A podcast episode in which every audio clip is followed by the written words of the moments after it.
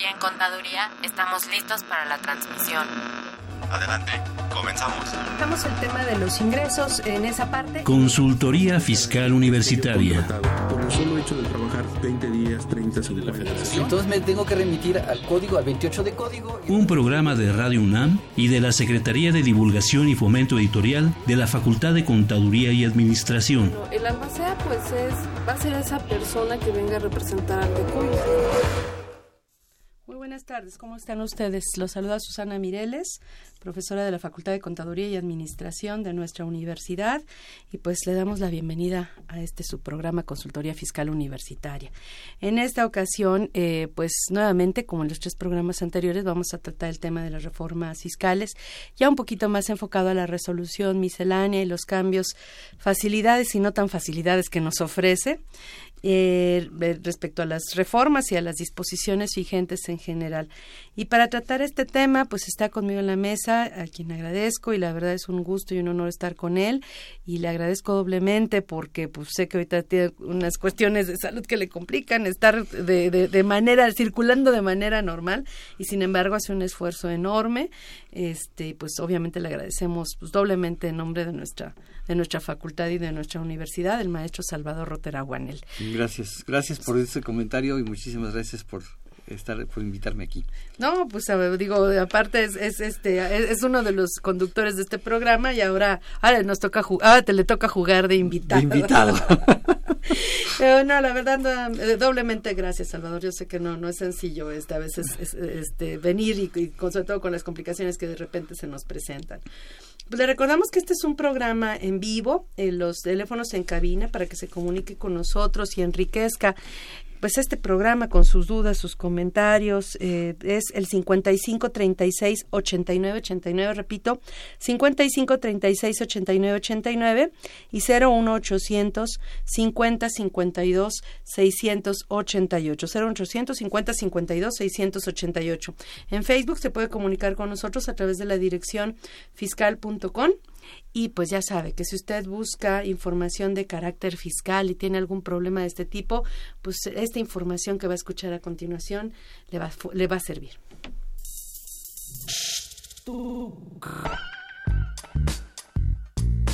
Si estás interesado en este y otros temas de consultorio fiscal, ingresa a tu navegador y escribe Radio UNAM. En la página principal da un clic en 860 de AM Audios. En el cuadro de diálogo elige Buscar por temas. Encuentras el título Fisco, seleccionala y aparece en Consultoría Fiscal Universitaria. Ahí podrás acceder a nuestro contenido con el botón de reproducción. Si prefieres, síguenos por Facebook o Twitter. También puedes bajar el programa y escucharlo cuando quieras en tu iPad, tablet o celular.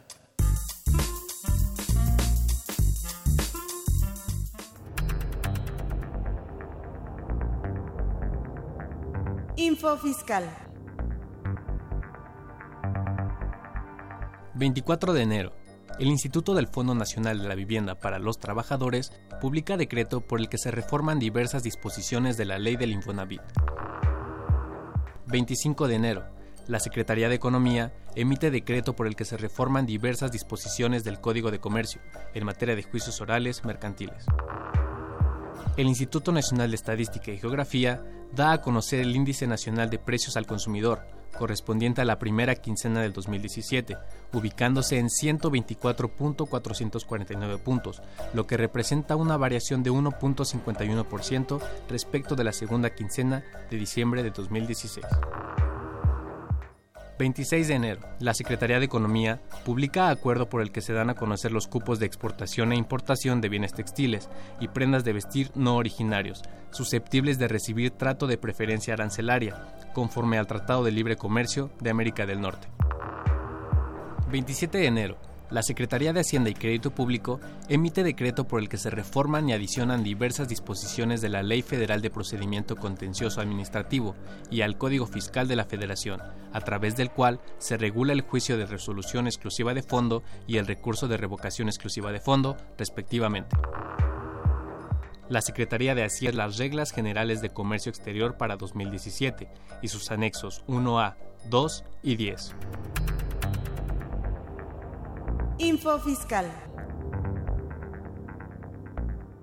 Pues bueno, ahora sí ya estamos de regreso. La semana pasada iniciamos los comentarios relativos a los comprobantes. O sea, en general en las disposiciones fiscales, eh, digamos en el código, etcétera, no fueron grandes los cambios. Es más miscelánea, más página del SAT. Si quisieras ponernos en contexto respecto a este tema, aunque ya algunas cosas las mencionamos la semana pasada. Eh, la, resolución miscelánea eh, está cambiando radicalmente los comprobantes fiscales. Yo creo que más que simplificación lo está complicando más para los contribuyentes. Eh, va a haber anexos nuevos a los comprobantes fiscales, eh, adendas nuevas a los comprobantes fiscales y pues uno de ellos y el que más dolor de cabeza va a empezar a provocar creo que es el comprobante de nómina. Híjole, pero pues no hay ni a cuál irle. El de nómina y el nuevo de la versión 3.3 con los nuevos datos que pide tampoco está No, tampoco está tan sencillo. Mira, nada más. Pero si el de nómina sí. El de nómina, nada más para que te des una idea, está, está dividido en 15 secciones. o sea, puede haber 15 secciones en un comprobante fiscal. Y me puse de ocioso a contar el número de campos que, se, que, que, tiene el nuevo recibo de nómina y nada más son la febrera de 84 campos. 84 posibles datos que pudieran entrar en un recibo de nómina o de asimilados a salarios. Que algunos pueden ser opcionales y otros obligatorios, etcétera. Pero fíjate que eh, los programas que yo he tenido contacto con ellos de nómina, pues de los dos que tengo eh, que trabajo con ellos, ninguno está funcionando como debiera de ser. ¿eh? Todavía tienen problemas. Exacto, todos tienen problemas todavía, eh, pero esto no es obligatorio todavía el día de hoy. Va a ser obligatorio para el mes de julio Abril, ¿no? abril, abril, julio son los otros comprobantes. Estos son obligatorios para el mes de abril, pero pues hay que empezarlos a preparar ya o hay que empezar a trabajar con ellos porque no está nada sencillo y hay que tener las dos versiones funcionando, por si una no funciona, porque luego creemos que ya contratamos la nueva versión y que va a arrancar a la primera, ya tenemos la nómina, que seguramente mucha gente vivió eso en estos días, este ya tenemos la nómina ya, ya lista para, timbrar y no la timbra. No, la puede timbrar, tiene problemas, saca errores. Entonces yo creo que ahorita tiene que tener las dos versiones. De hecho, el transitorio dice que puedes trabajar con cualquiera de las dos versiones de aquí a marzo. Así es. Ahora, ya estamos, hoy estamos a febrero. Ajá, sí, ya. O sea, ya nos quedan 60 días a menos de que la autoridad, o 59, a menos de que la autoridad nos saque por ahí algún aviso diciendo, no sabes qué, espérate tantito todavía, porque yo veo a los desarrolladores todavía muy complicados. eh, platicando con algunos de ellos, eh, tú estás involucrada en eso, eh, están batallando muchísimo para poder echar a andar esos softwares y que funcionen como deben de ser. Ajá, y eh, ahora, si yo utilizo la versión 1.1, que es la versión vieja, digamos, este y ya después eh, ya compro y instalo y ya funciona, arranca la versión 1.2, tengo que rehacer mis recibos de nómina. Sí. O sea que entre más tiempo me tarde en, en implementar la, la versión nueva, y más si pagas y más si pagas nómina semanal porque entonces van a pasar varias va a ser un timbradero pero además te va a estar costando porque timbraste con la versión vieja y cuando empiece a funcionar la otra vas a tener que regresar a timbrar con la versión nueva. Y los que haya hecho por ejemplo suponiendo que ya pagué no sé dos quincenas de enero y ahorita voy a ya ya vi que ya jaló la versión nueva ya estoy convencida de que está bien tengo que este eh, cancelar los, los, los FDIs viejos, ¿no? No, no, no, no. Si timbraste con la versión nueva, no. El problema es que... Ah, no, pero si los hice con la versión vieja y los tengo que rehacer porque dice que se tienen que reexpedir. No. Dice que no se cancelan. No, no se cancelan. Así es. Pero bueno, a mí me preocupa eso porque en la base de datos del SAT van a aparecer dobles recibos para mis trabajadores. Pero yo creo que le van a hacer solo caso a las versiones 1.2, que eso es lo que aparentemente estarían diciendo. Ojalá la autoridad le haga nada más caso a la, a la versión 1.2. El problema es que coincidan con los pagos, que los dos coinciden no, con No, y fíjate que hay muchos problemas. Eh, nosotros, en, en, por lo menos en, con mis clientes, yo lo que decidí es, arrancamos con versión nueva, pase lo que pase. Y estamos teniendo Muchos problemas. muchísimos problemas porque no están todos los campos habilitados, porque hay casos que no está contemplando los recibos, nada menos el día de ayer, ayer tuve que timbrar un, finiquito y no estaba listo. No estaba listo. Aparte de eso, agrégale todos los cambios de las sumas, ¿no? Ajá. De las unidades de medida de actualización, que es un lío cuando sí, cuando no. Bueno, se supone que se supone que a partir de hoy Ajá. ya las exenciones son en UMAS. Este año va a ser un año muy difícil si vamos a trabajar con que las exenciones que yo haya pagado en enero hayan sido con salarios mínimos y las exenciones que pague en febrero en adelante sean con UMAS. Entonces, ¿cómo voy a determinar al final del año cuál es el total de ingresos exentos para mis trabajadores? Y además, eh, digo, hay conceptos donde sí el concepto de la UMA como que no coincide, ¿no? No, no, no checa. Por ejemplo, en el caso de la nómina, regresando, dice la ley que no se eh, efectuará la retención a quien en el mes únicamente perciba el salario mínimo. Obviamente ahí no podríamos aplicar la UMA, nada más tendría que ser, el, es el salario mínimo, pues es. un concepto relacionado Sí, pero todo lo que tenga que ver con límites de exenciones, que es el artículo 93 de la ley del impuesto a la renta, las horas extras, la previsión social, el fondo de ahorro, etcétera, ya a partir de hoy ya no aplica Eso me hace la verdad absurdo. Yo creo que por lo menos en la parte laboral debieron haberse dejado referidos a, salarios mínimos por su naturaleza misma. No, incluso fíjate que bueno que tocas el tema porque para mí hay otro punto más grave todavía que se llama seguro social. Así es. El seguro social ya dijo que UMAS. Está bien, trabajo con UMAS, entonces ya no, ya puedo inscribir a una persona con menos del salario mínimo en el seguro social porque lo puedo inscribir con UMAS.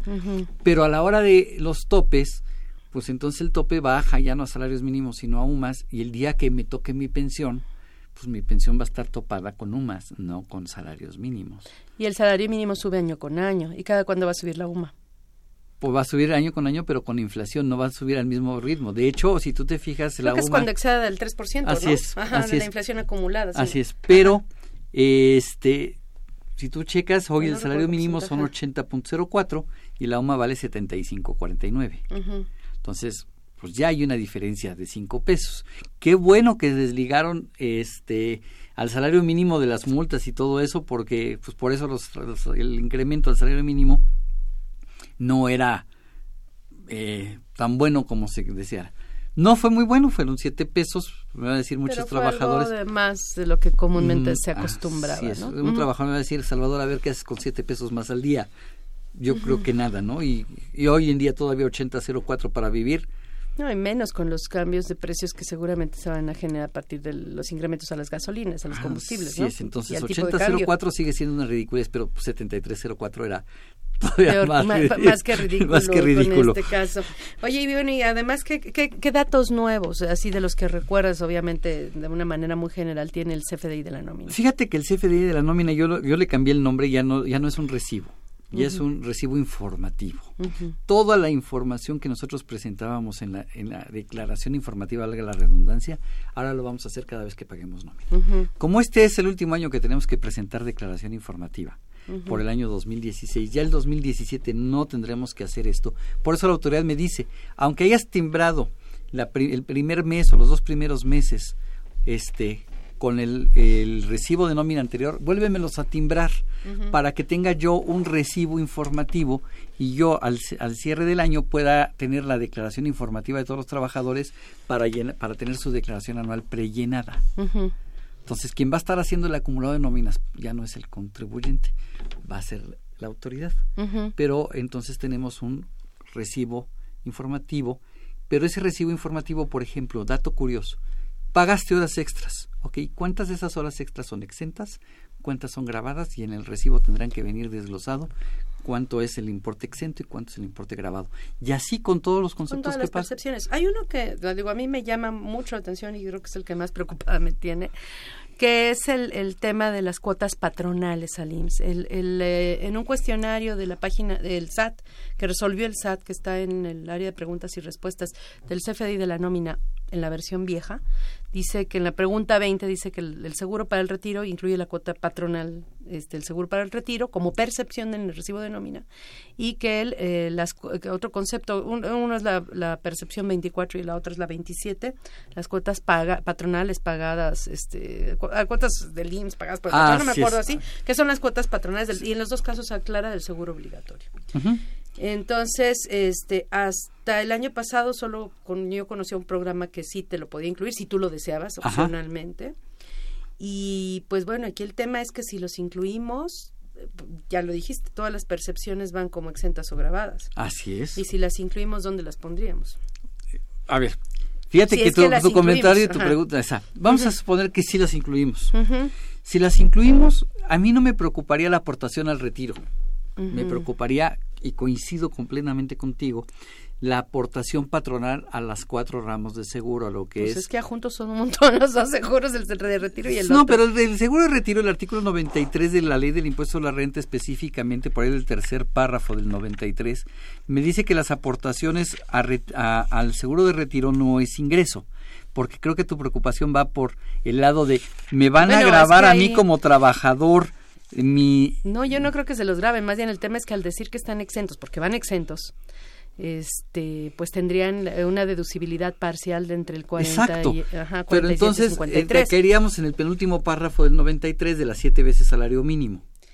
Eh, pu- eh, sí, sí se considerase como previsión, Previsión social, social. pero bueno, ahí yo estaría, no estaría 100% de acuerdo, pero independientemente, vamos, vamos a suponer que si estamos o no estamos en lo de las siete veces, a mí lo que me preocupa es la deducibilidad de las cuotas obrero-patronales. Y bueno, vamos a partir de supuesto que es previsión social, de- su- incluida dentro de los siete salarios mínimos, que habría que validar todavía bien Habría eso. que validar a ver si es cierto. Pero bueno, de, de todas formas, por los dos lados es catastrófico.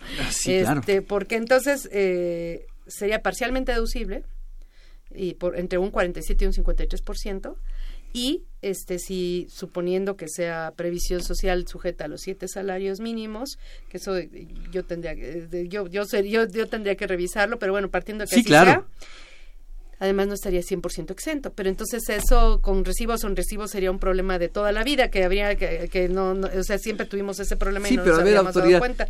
yo pago las Pero- cosas del Seguro Social y el Seguro Social me expide el CFDI y ahora además tengo que detallarlo, además tengo que detallarlo en el recibo del trabajador. Y entonces se puede duplicar. ¿A cuál, cuál utilizo para deducir? El que le pague el, el, que ex- te expide el, el- seguro social o el que yo expedí en el recibo de nómina donde detallé esos datos. Así es, o sea, eh, es un dolor de cabeza por donde lo veamos. Y además es difícil de incorporarlo, te voy a decir por qué. Imagínate que estás pagando por semana. Y estás pagando por semana y, de- y tú le, eh, calculaste cuánto va a ser el, el seguro social. Seguramente para calcularlo te fuiste al SUA, te metiste en el SUA porque es la forma más fácil de hacerlo. El SUA lo calcula y empiezas a, capturar hoy un dato.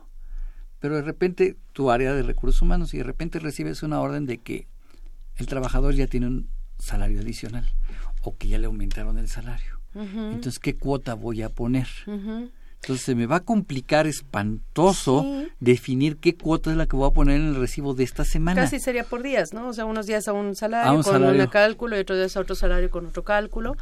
Pero bueno, por todos lados pega, ¿no? O sea, yo, yo también dudo que deba incluirse porque es, o sea, porque el tema es es un ingreso para mí en servicios que no está tipificado por la ley como ingreso y no sería ingreso, pero bueno, independientemente de eso, que eso es una cosa que eh, aparentemente el SAT no está de acuerdo y, y, pues no es algo así tan fácil de decirles, pues háganlo o no lo hagan, es una decisión de cada contribuyente, pero ¿Qué pasaría suponiendo que el SAT continuara en esa posición de que se considere como ingreso exento en el recibo de nómina? El problema es que si lo considero como ingreso exento en el recibo de nóminas, como bien dijiste, tendría que aplicar el 47 o el 53%. Suponiendo que no lo hice, ¿qué crees que pasaría con el SAT?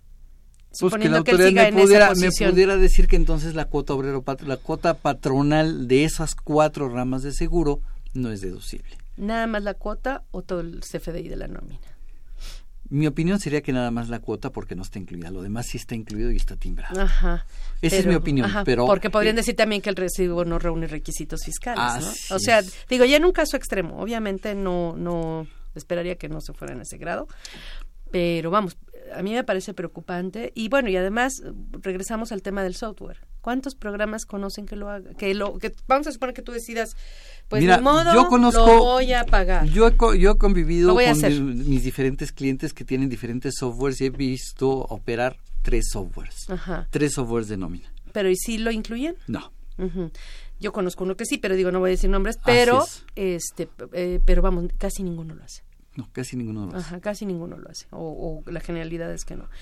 ¿Y cómo le hacemos? Porque, pues, por un lado, el SAT nos dice, nos da unas cosas complicadísimas en un estándar Y te- y informático y, dependemos- te dice, lo tienes que hacer. Y dependemos del quieras. desarrollador. Exacto. Dependemos del desarrollador y luego le hablas al desarrollador y le dices tienes que hacer, tiene que hacer esto y te dice a mí me dijeron que no y entonces porque si ellos junta, deciden, sí, ellos deciden ellos que no. deciden fiscalmente por ti.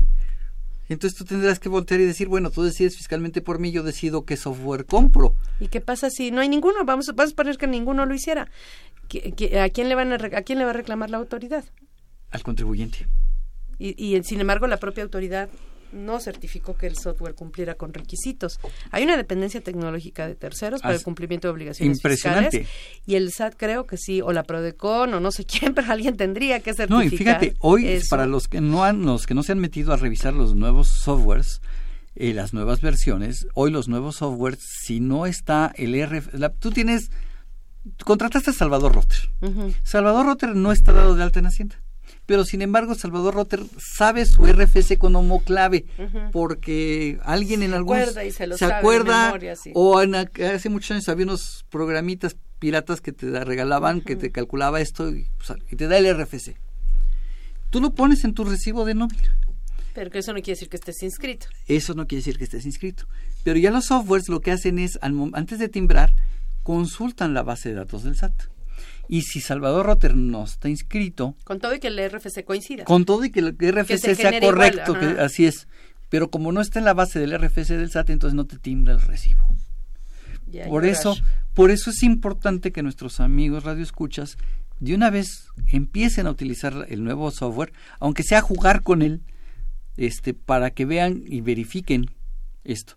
Ahora, otro dato que te pide, por ejemplo, los recibos de nómina, te pide que le digas qué tipo de contrato tiene el trabajador.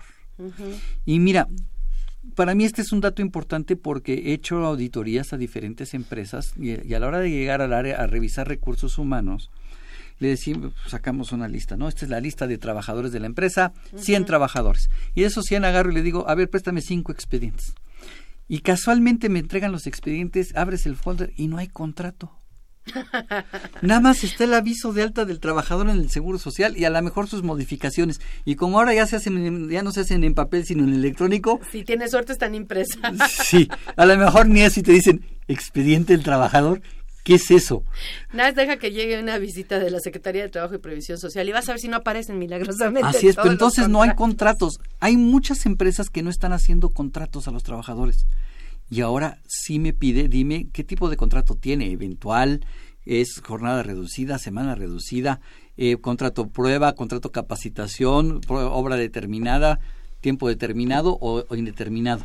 O sea, son muchísimos campos, por eso les digo, son 84, empiecen a revisarlos. Bueno, otro que me platicaban respecto al CFDI de la nómina es que hoy por hoy, si tú, quieres, si tú pones como percepción subsidio por incapacidad, necesariamente te van a pedir los datos de la incapacidad y no te va a dejar poner esa percepción si no tienes los datos de la incapacidad. Efectivamente. Entonces hay muchas empresas que daban el subsidio por incapacidad, sobre todo por los tres primeros días, este, que no, el Seguro Social no te, no te da el subsidio y pues no te obligaban a ir al Seguro Social, este, no sé, dependiendo del trabajador, a lo mejor nada más con un recibo, un recibo, una, este, o algo de alguna receta de algún médico particular.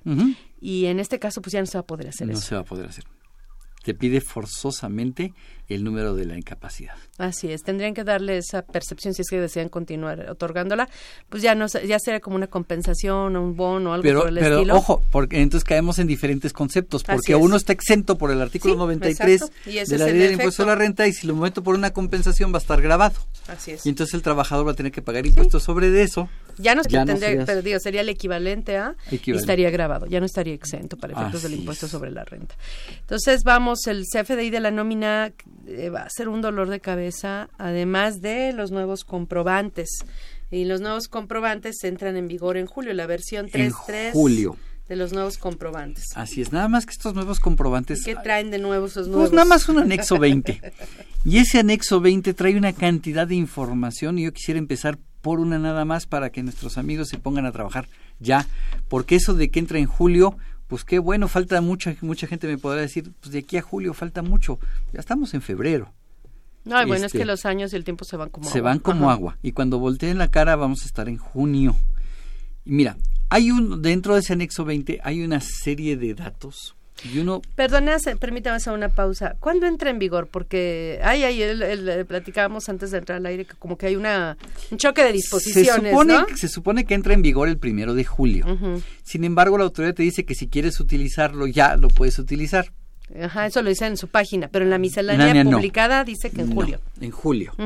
Eh, ese, ese, ese anexo 20 trae varias eh, campos distintos y uno que es importantísimo es el código del producto que estés vendiendo. Ay, sí, ese es un dolor de cabeza. Este, mentiría si doy el dato, pero abrí el Excel con los ar- con la relación. Te tardas horas en bajar el Excel porque son megas y megas Me- de los catálogos de datos que va, tiene el Sí, pero ese nada más, pues a la hora que le dices control fin y te lo mandas al último renglón, está en sesenta y tantos mil campos. O sea que así como utilizamos el catálogo de códigos agrupadores para la contabilidad, ahora vamos a utilizar un código para nuestro producto. Efectivamente, en tu, en tu CFDI podrá ir tu código con el que tú controlas el producto dado por el proveedor, que puede ser proveedor nacional o extranjero, no lo sé. que es tu famoso código de barras, ¿no? Que es- tiene un número y ese número aparece para en un momento dado poder trabajar más rápido. Qué bueno que lo tienes. Pero ahora, además de eso, agrégame el código que la autoridad producto. le puso al producto. Eso es un problema tototota, porque bueno, en las prácticas empresariales ya sabes que a veces le vendes el mismo producto a A, a B y a C. Y les das un precio a A, otro precio a B y otro precio a C. Y obviamente tú no quieres que tu cliente A sepa que le vendes a un precio al más bajo al B o al C o lo que sea. Así es. Este, y a lo mejor es ligeramente diferente el producto, pero bueno, tú marcas diferentes precios para el mismo producto. Entonces, el momento en que esto se estandariza, comercialmente, bueno, los empresarios No, van a llorar Yo porque quiero ver las ya no se ferreterías. va, ya no se va a poder hacer esto, ¿no? Las Ajá. ferreterías que el volumen de productos que manejan es impresionante. ¿Cuánto tiempo van a tardar en poder homologar y poder po- bajar en su base de datos y decir este producto es este y poner los códigos? O sea, tienen que empezar a trabajarlo ya. Los empresarios estarán conscientes de esto, realmente de lo que viene en ese sentido Yo los creo que organismos no. empresariales, porque verdaderamente, verdaderamente va a ser un dolor de cabeza. Y eh, simplemente instalarlo, implementarlo, lo que tú dices, este, y no va a ser nada feliz nadie eh, respecto a esto, este, en ese sentido. Y además, no es algo que venga en una disposición legal, es algo que nació en un anexo. En un anexo de la Es más, ni resolución. siquiera en un anexo, en un eh, en un cata- en un archivo Excel que está en la página del SAT que dice Que que es un corresponde, catálogo. que corresponde al anexo 20. Así es. Pero como anexo no es, es una base, es una base, es un archivo de Excel, con un montón de bestial. Ajá, así es. Pero bueno, está muy interesante esto, pero vamos a tener que hacer una pausa en este momento y continuamos con lo del nuevo XML.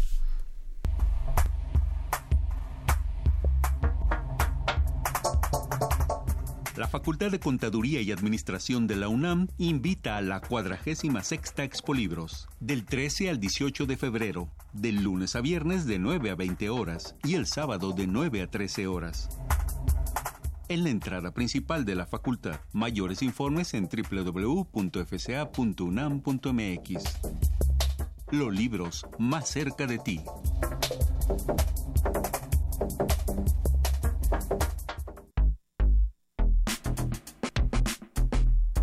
¿Sabes si lo que te dicen es verdad?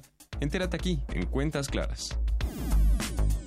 ¿Sabías que el valor de la UMA sustituyó al salario mínimo como referencia para el pago de obligaciones? Así es, el pasado 30 de diciembre de 2016 se publicó el decreto por el que se expide la ley para determinar el valor de la unidad de medida y actualización UMA. Dicha ley complementa lo dispuesto por los artículos 123, apartado A, fracción sexta y 26, apartado B, párrafo sexto de la Constitución, que señalan que el valor de la UMA será utilizado como unidad de cuenta, índice, base, medida o referencia para determinar la cuantía del pago de las obligaciones y supuestos previstos tanto en las leyes federales, de las entidades federativas y de la Ciudad de México y las disposiciones que emanen de ellas.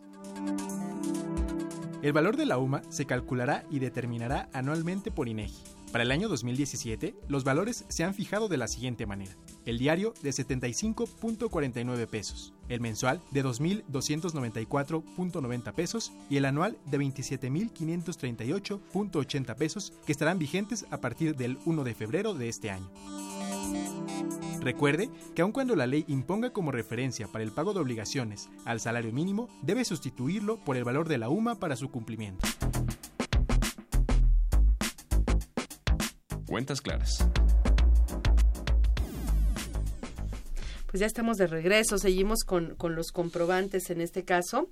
Este, a ver, bueno, entonces viene un nuevo catálogo homologador, digamos, de todos los productos, que va a ser un verdadero dolor de cabeza. Si el, el- si el, el catálogo de cuentas fue terrible, este es Este está peor. Pero bueno, hay, si tú no encuentras en esa pequeña lista que te vas a pasar un Hay rato un- buscando. un otro. Hay un otro que es el 999. Este, puros nueves. Que sería un problema. Bueno, sí, es que va a ser, o sea, que te digan, pues es que te tocaba este y no este. o sea, hasta ese grado Fíjate vamos que a mí me preocupa, a mí me preocuparía que la autoridad actuara como actúa en comercio exterior. ¿Qué crees que para tu producto no era este arancel, era este? Entonces el producto que tú pusiste en tu en tu CFDI no era el otros, estaba uno y está aquí este, entonces vas a tener que revisar la lista Pero con base en que, pero que te tendrían que rechazar el comprobante y bueno, y Probablemente a tu en qué, cliente ¿no? la deducibilidad porque el producto Híjole, no pues, la es, que el código vez- que corresponde. ajá, cada vez, por más que quieres hacer las cosas bien, es casi imposible. Sí. O sea, cada vez cumplir bien en tiempo, con todo el esfuerzo que hacen las empresas, la inversión en programas, porque cada cambio en- en- en- por parte del SAT implica renovar toda tu paquetería y te echas pues por lo menos 30 mil, 40 mil pesos en las empresas que están más sistematizadas, ¿no? Sí, claro. Y, y ni siquiera eso te garantiza que hagas las cosas bien. No, ni siquiera eso te garantiza que hagas las cosas bien. O sea, muchos compramos el año pasado la, la, la, el, la, reinsta- el- la- la parche nueva o la versión, reinstalación, la nueva versión del programa de, de nóminas y no está funcionando. Y se supone que el primero de enero debió haber empezado a funcionar y nosotros tomamos con mis clientes la decisión del primero de enero empezamos con no él quedó. y estamos batallando horrible. Entonces volteé a ver colegas con otros softwares y clientes que tienen otros softwares, todos los softwares nos está Están pasando horrible. lo mismo. Y otro de los cambios que trae el CFDI es que ahora le vas a tener que decir, este, vas a tener que poner qué uso le va a dar al comprobante el receptor.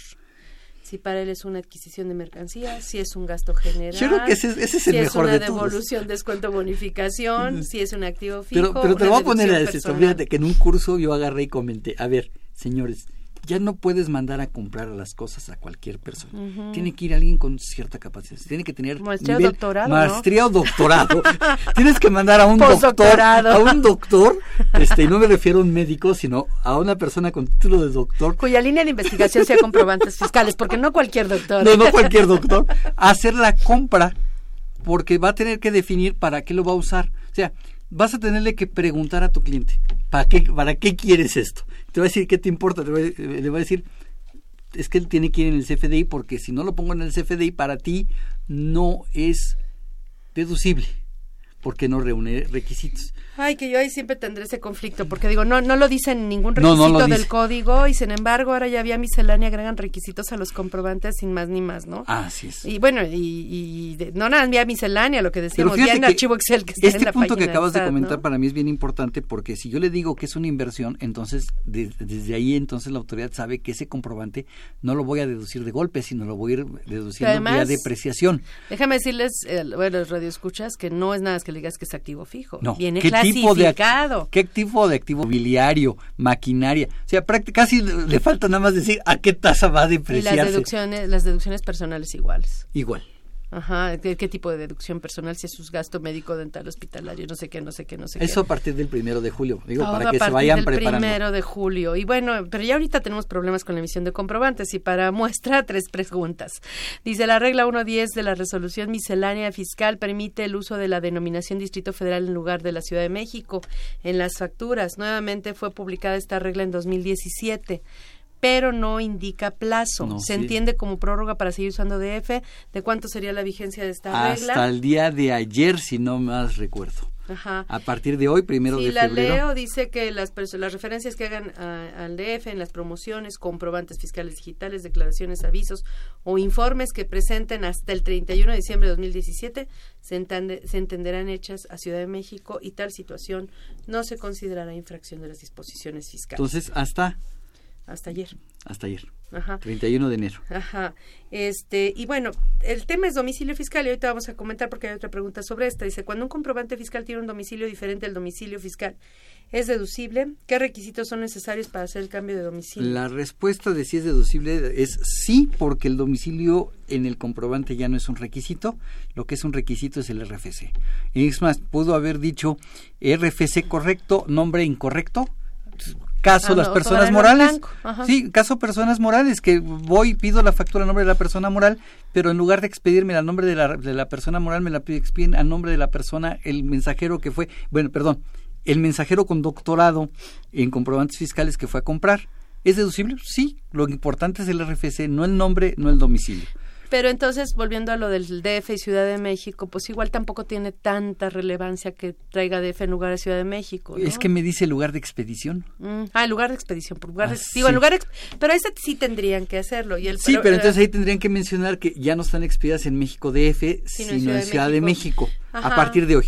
Sí, sin embargo, por ejemplo, yo creo que no es tanto, el problema yo creo que no es tanto el lugar de expedición, sino la base de datos de tus clientes. Sí. Porque cambiar la base de datos de todos tus clientes, que a veces pueden ser muchos. Ah, pues sí, si le pones que, sí, sí, si le pones, si en el, en el comprobante le pusiste que el domicilio es en México DF, para efectos fiscales no pasó absolutamente nada, Porque no se porque es el domicilio del El cliente. Ajá. Y del emisor, pues sí hay que cambiarlo, pues, sobre todo los, los sucursales, ¿no? Sobre todo Porque ahí sí se requiere, el domicilio fiscal absurdamente no es un requisito en los comprobantes, pero si hay sucursal, ese sí. Ese sí.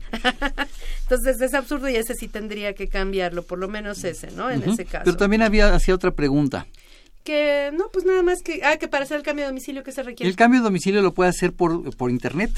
Nada más se requiere tener la firma electrónica avanzada y este y presentarlo por internet. Nada más es decir, cambio de domicilio. Si el contribuyente está al corriente en sus en cumplimiento de sus obligaciones, no va a tener ningún problema y le van a hacer el cambio. Si hay adeudos, entonces le van a decir, está bien, pero entonces preséntate a, la- a la- a una oficina de Hacienda del SAT a este concluir el trámite. Perfecto. Les recordamos que nuestros números en cabina para que nos llamen y nos hagan preguntas. Ya ven que esto no está nada fácil, así es que piénsenlo.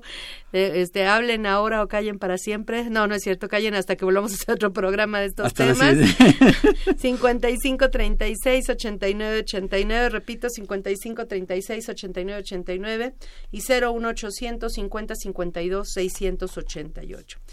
Todo esto ent- entra en vigor en julio, el comprobante, el- El la comprobante. versión 3.3, ¿no? Sí. Y a partir de julio, eh, eh, julio tenemos que revisar que todos nuestros comprobantes en la versión digan 3.3, ya no 3.2. Así es. Ajá, esa es un- un- una previsión, más todas las que ya mencionaste. ¿Qué más entra en vigor en julio con estos comprobantes? El Eh, complemento de pagos. El complemento de pagos. Fíjate que este es eh, súper controvertido y es más, las mismas gentes que nos dedicamos a, a estudiar las cuestiones fiscales no hemos podido llegar a una conclusión. Pero bueno, aquí hay una regla, es la 271... 35. 35, efe- efectivamente, que me habla del complemento de pago. Cuando yo, eh, vamos a poner varios casos. Caso uno, que es el más sencillo. Hoy expido el, el CFD, hoy me pagan. Tan sencillo como expide tu comprobante, no pasó nada. No hubo realmente cambio en ese aspecto. Hoy expido el comprobante, pero tú, Susana, me dice, ¿sabes qué? Te lo pago dentro de ocho días. Ah, entonces vas lo voy a pagar completo, pero en, en completo, ocho días. pero o en mañana o en o mañana, Ah, mañana. Ajá. Hoy no tengo lana, pero mañana te tengo lana y mañana te lo pago. Como ya no se pagó en el momento en que se expidió, entonces el contribuyente tiene obligación de expedir un comprobante de pago. ¿Qué pasa en esta regla 27135? Ajá. Me dice que tengo que expedir el comprobante con un anexo de complemento, un ajá. complemento de pago. En el comprobante voy a tener que poner que el valor de la operación es cero pesos En el comprobante de pago. en el comprobante de pago, que el valor es cero pesos y en método de pago no voy a poner ni ni efectivo ni 01 ni 02 ni 03 sino voy a comprometer el, el, el, el- de que diga pago. Y en el complemento voy a desglosar el IVA. Que por cierto, ahora, antes de que se vaya, en, los, en las formas estas de pago de efectivo cheque ya se homologaron en la nueva versión 3.3 a, la, conta- a, los, a las mismas formas de pago que se utilizan contablemente. Y hay dación en pago, subrogación, sí ya, ya, ya todo que está igual, es ¿no? que ahí ha sido Ah, primero sí, era muy grande luego la recortaron y quitaron Pero nada más para el comprobante, no para la contabilidad. no Ajá. nada más para el comprobante y ya ahora ya se homologaron se a la lista larga. a la lista larga Ajá. entonces ya puedo poner en el comprobante que si es una dación en pago, ya por, puedo por poner terceros y no sé qué. Y todo Así es. relajo. Pero si es por terceros, por ejemplo, necesito un, un- un complemento para operaciones por terceros. Si es un pago porque estoy pagando en fecha diferente, necesito un complemento. Y luego viene además el tercer caso. El tercer ver, caso. eh, expedí, no cobré. y Expedí, luego me lo cobré. pagaron todo al día siguiente. El expedí, no cobré. Ajá. Expedí, cobré, nada. na- no Normal, pasa- cambio, na- sin cambios. na- ese comprobante y ya. Ajá, se acabó. Expedí y me pagaron Al día al siguiente, para no al día siguiente o cualquier fecha posterior. Así es. Entonces, este Completo. tengo eh, tengo que hacer el comprobante de la operación más el complemento, más un comprobante adicional de pago. Entonces la, mi, mi, nuestros radioescuchas me van a decir, el voy a repetir. es el comprobante adicional de pago, Así es. ¿no? Eh, ¿Voy a expedir dos comprobantes? Sí. ¿Me va a duplicar la autoridad del ingreso? No, porque en el comprobante, de, en el complemento de pago le voy a poner que el valor de la operación es cero. Ajá. Y entonces el primer comprobante valdrá para deducir y el segundo para acreditar el IVA por parte de mi cliente. Porque está el, eh, el y primero, para la causación así del es, el primero para, para efectos para mí, el primero me sirve para acumular para efectos de impuestos a la renta y el segundo para determinar cuándo cobré.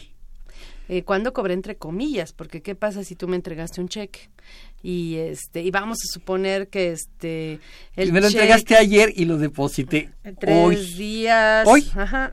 Porque además cambiamos de mes. ¿O qué pasa si me lo diste, yo quisiera depositarlo hoy mismo al banco y resulta que no tenía fondos y este y después me lo cambiaste el cheque, o sea, puede Sí. haber n variantes. N ¿no? variantes.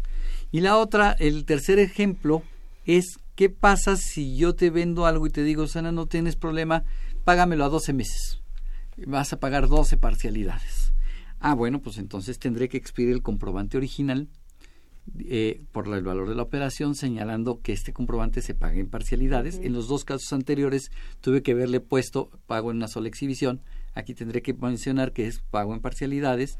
Y por cada vez que tú me pagas, voy a tener que expedir un CFDI. Ligado al, al ligado CFDI original, digamos. Al CFDI original. En ese CFDI voy a tener que poner tanto pago, diferi- pago diferido o pago en parcialidades. Voy a tener que hacer referencia al folio fiscal.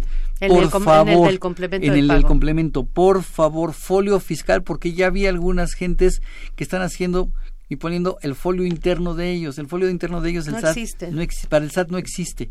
Aunque sí aparece en el XML, pero es un dato ahí De fa- para facilidad administrativa, Ah, para administrar mejor la operación. Así es, pero tiene que hacer referencia al folio fiscal. Al de los un montón de letras y números. 32 caracteres, letras y números con cua- y cuatro guiones. Entonces, este, pues esto entra en vigor en julio. El primero de julio. ¿Qué pasa si te dicen te voy a pagar en una sola exhibición? Que eso pasa ahorita, ¿no? O sea, olvídate el cambio del complemento. Si ahorita te dicen te voy a pagar en una sola exhibición y terminan pagándote en parcialidades. O al revés, te dicen que va a en parcialidades y te pagan una sola exhibición. Hay que reexpedir comprobantes. Fíjate que, bueno, no está claro. Porque ahí la regla dice que va a hacerse el, el, el, eh, que van a incorporarse los requisitos de forma eh, ya es que eso de la forma y método de pago es un lío porque en unos Nos ha enredado la autoridad unas cosas dicen una y en otras pero se refiere a lo de lo de pago en una sola exhibición y pago en parcialidades Es forma. y dice que se hará la información se, se hará el comprobante con la información con la que cuenten En el momento. al momento de Así es, así el es. comprobante entonces Fíjate. ahí te digo Bueno, yo expido el se- comprobante hoy pensando que tú me vas a pagar en una sola exhibición. Este, y le pongo pago en una sola exhibición y después me pagas en parcialidades. Tendría yo que estar expidiendo los comprobantes. Yo creo que de todas formas, ah, si te cambiaron la, la forma de pago y te dijeron que, que- que iba a ser en, de- en una sola exhibición y fue en parcialidades, así le hayas puesto una sola exhibición o no, y si se cambia o no, que eso ya es otra discusión, las parcialidades se tienen que emitir, ¿no? Eso, eso, eso, eso, eso eh, sin duda. Pero la- lo que está en duda, eh, yo diría que no tendría que cambiar, pero igual no todo el mundo está de acuerdo, probablemente tú no estés de acuerdo, es si una vez que cambiaron, yo tengo que reexpedir el El problema es la deducibilidad, ¿no? Que la autoridad me vaya a respetar la deducibilidad de la erogación porque me cambiaron la jugada. Efectivamente, esto es otro de los temas que causa este polémica. Controversia, ajá, y polémica. Este, sí, bueno, entonces sería ese. Y luego, bueno, entonces ya voy a tener lo del complemento. ¿Qué pasa si el comprobante fue por mil, hubo una parcialidad de 100 y me devolvieron mercancía por 900? A ver. Qué buena pregunta. Yo expedí el comprobante por mil. Me, me hiciste ya un pago por 100. Y ahora me vas a devolver. Ya te hice el complemento de pagos, el comprobante como complemento de pago. Ok. Ajá. No hay cancelación de comprobante. Se tendrá de que mil. hacer una. El de mil se queda como el de está. mil se queda como está. Se tendrá que hacer una Nota nota, de de, crédito. A ver, este autoridad, eh, aquí el problema es que quizá esa devolución de mercancía está siendo sustituida por otra. Entonces me estás provocando una deducción por la devolución que voy a aplicar hasta la declaración anual. Pero si me devuelves la mercancía y no me habías pagado, entonces sí puedo cancelar el comprobante. Así es. Entonces ahí ya no tengo que acumular dos veces. Acuérdate que para efectos de pagos provisionales tú vas a declarar solamente los comprobantes de ingreso emitidos Y vigentes. y vigentes. Los que se hayan cancelado los quito y los que este y las notas de crédito no los comprobantes de egreso que yo emito que serían las notas de crédito no los puedo disminuir en pago provisional. Voy a pagar de más. Voy a pagar dos veces Sí, el impuesto el pago cuidado, provisional. ¿no? Entonces hay que tener cuidado con que me, de- me paguen y me devuelvan mercancía, porque si me pagan y me devuelven mercancía no puedo cancelar el comprobante, tengo que emitir una nota de crédito y volver a expedir el comprobante, que probablemente a lo mejor el segundo comprobante no me lo paguen. ¿Cuál segundo, perdón? Te vendí mercancía Ajá, por mil. Ajá. por mil, me, me pagaste 100, me devuelves mercancía por 900, pero te vas a llevar mercancía otra igual por 900. ¿Qué va a pasar con ese comprobante? ¿Cuál me estás pagando? Yo creo que ahí sería una, una, una nota de entrada, una nota de salida del almacén y dejaría... No, bueno, es que sí tendrías que modificarlo. Si son productos diferentes... Son productos que- diferentes porque que además va en el catálogo de productos del Sí, SAT. sí, sí, tendrías que modificar todo. Pero bueno, vamos a hacer una pausa y continuamos con estos temas. Ya tenemos más preguntas de nuestro público.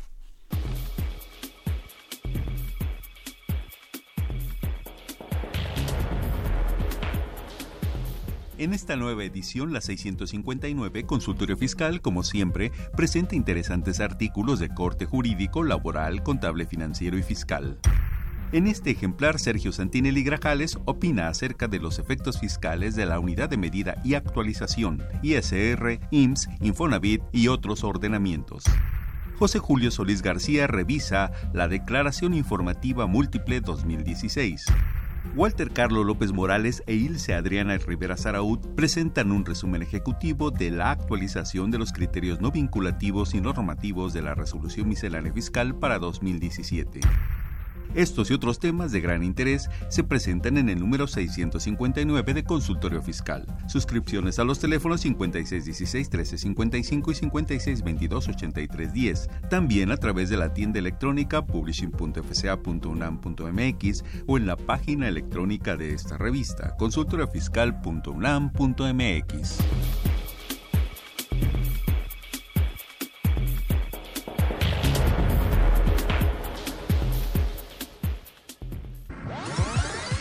Los invitamos a que nos vean en la radio. Y nos escuchen por televisión. Consultoría Fiscal Universitaria. Y fiscal.com. En el 860 de AM y en la barra de Mirador Universitario Cuae. Abordamos los temas de tu interés como impuestos sobre la renta, Declaraciones. testamentos, pensiones, seguridad social, estímulos fiscales, discrepancia fiscal, régimen de incorporación fiscal, entre otros temas. con destacados especialistas en la materia. Los miércoles por Radio UNAM. Los jueves por y internet. los sábados por TV UNAM. Véanos en radio. Escúchenos por televisión. Bueno, ya regresamos. Este, entonces, ay, no es una locura esto de los comprobantes, Sí, ¿no? claro. Bueno, ahora, este, vamos a, sí, y además los nuevos catálogos de productos, etcétera, lo que mencionábamos. Pero además, ¿qué pasa? Suponiendo que sí puedas cancelar el comprobante. ¿Qué cambios entran a- también en materia de cancelación de comprobantes? Ay, a qué- partir qué de julio? buena pregunta. Y aquí tenemos una pregunta precisamente de Guadalupe Ramírez que nos dice, nos recordó que hay un cambio para dar avi- este aviso por buzón tributario. Fíjate que no vas a poder a cancelar el comprobante si no te a partir del primero de julio si tu proveedor, o, perdón, si tu cliente no te autoriza la cancelación del comprobante. Hay una lista de tipos de comprobantes que no requieren esta autorización, como por ejemplo el de nómina. El de nómina tú mismo lo hiciste, entonces no tienes que. También los de público en general, porque pues a quién le voy a voltear a preguntarle, oye, ¿me permites cancelarlo? Y aquellos comprobantes que sea que se cancelen dentro de las 72 horas siguientes a su emisión. Son los tres más importantes. Que no pasen de cinco mil pesos. Así es, pero tipos de ay, la lista es larga, la- la- crédito, la lista es larga, la lista es traslados. larga, pero creo que son los más los más este, destacados. Este, ¿cómo va a funcionar esto? Si tú quieres cancelar el comprobante, vas a tener que eh, tramitar la cancelación y se va a generar un aviso al, al buzón del, de tu del- O sea, va a haber una comunicación de buzón a buzón. de buzón a buzón. Que esto ahorita no funciona. que hoy no funciona. Y le va a avisar. El, eh, si- eh, eh, la persona que recibe ese correo tiene 72 horas para autorizar o rechazar la cancelación. Pero esto me obliga todavía a estar más al pendiente del buzón. ¿Por qué? Porque si yo, Salvador Rotter, te, te emito a ti, Susana, una factura, que sí me pagaste.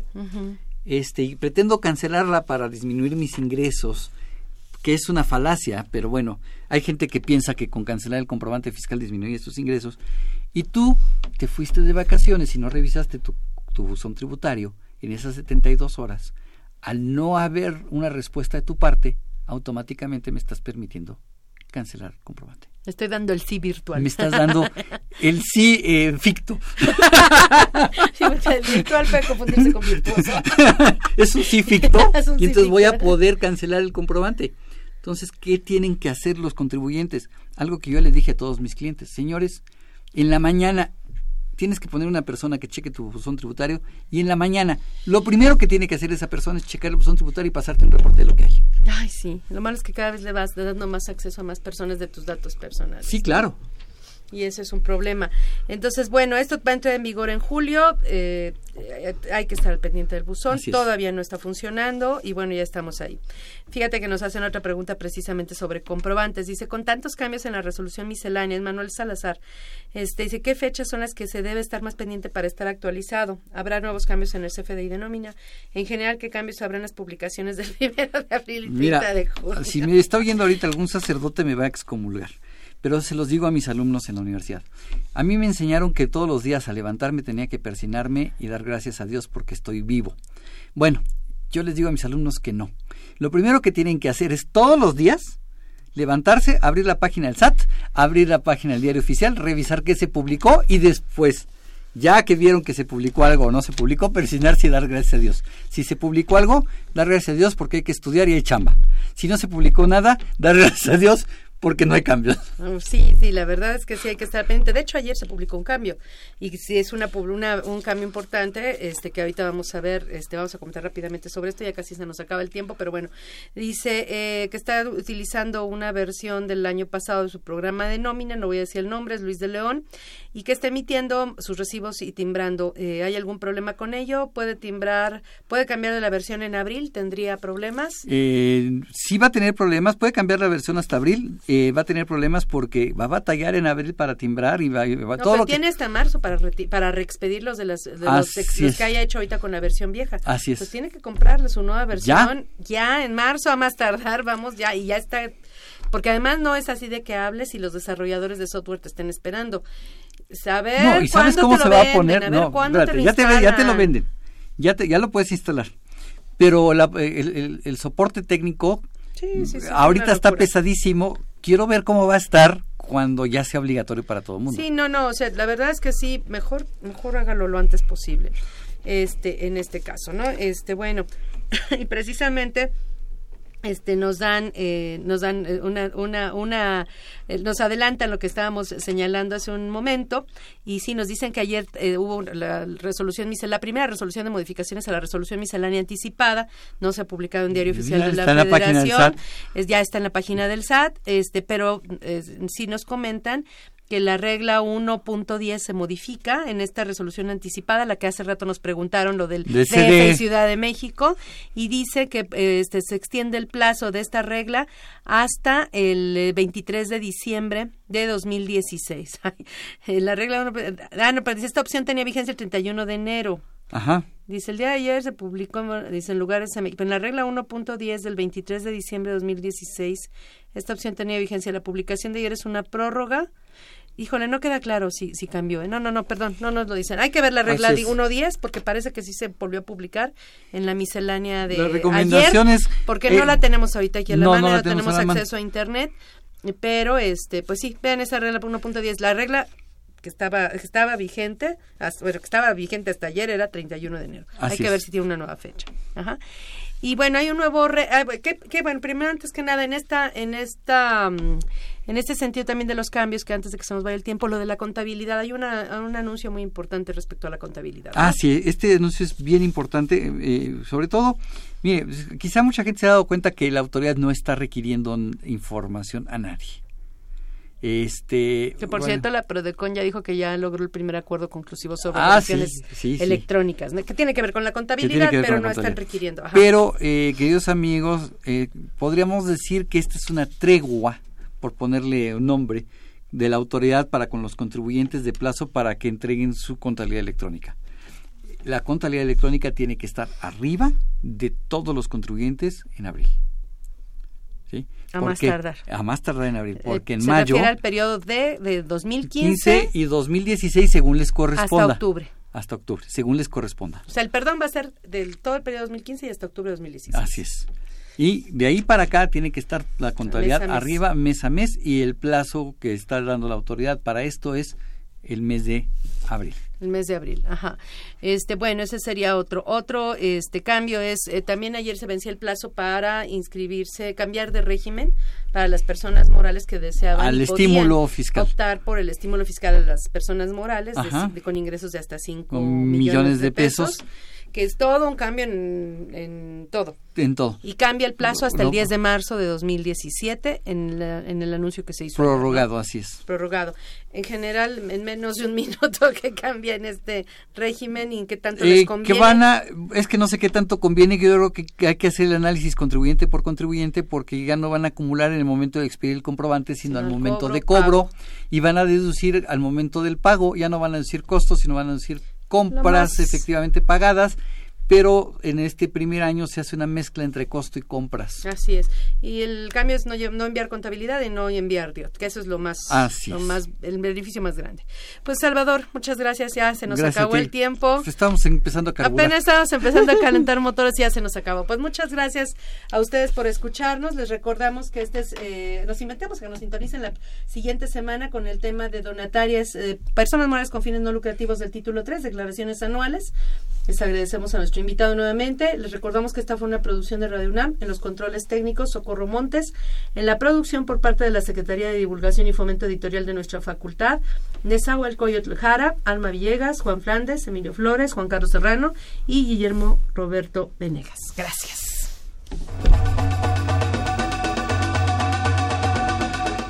Consultoría Fiscal Universitaria.